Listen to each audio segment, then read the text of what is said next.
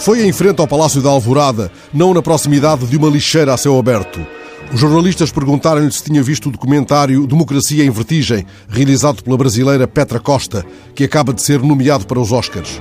O New York Times considerou que o documentário é absolutamente vital e a autora disse há dias esperar que ele possa ajudar a perceber como é crucial proteger as democracias no momento em que a extrema-direita se espalha como uma epidemia.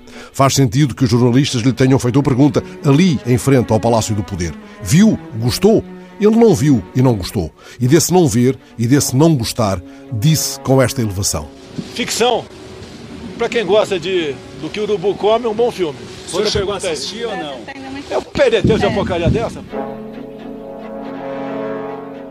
Ele não gosta do que urubu come e por isso Democracia em Vertigem, o filme que ele não viu, não é um bom filme.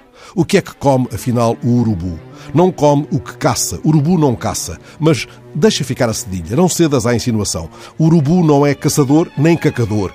Come carne em decomposição, sim, mas não é apreciador de excrementos. Por isso, pode voar 100 km por dia em busca de comida. Os praticantes da asa delta partilham amigavelmente o céu com o urubu, porque o urubu sabe encontrar as correntes térmicas quentes e, planando nessas correntes, ele pode ficar horas e horas sem bater as asas, lá nos 6 mil metros de altura. Corre aqui em fundo um tema intitulado O Homem. É o tema instrumental que fecha o álbum Urubu, de Tom Jobim.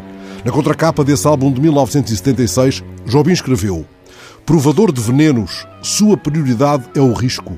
O que ele não toca é intocável. Esse sabe o que há de vir. Seu canto imita o vento, urubu achador.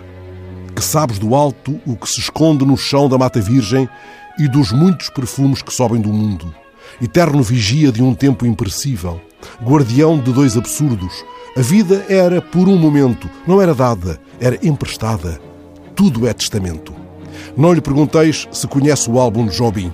Ele pode responder: Não ouvi e não gostei.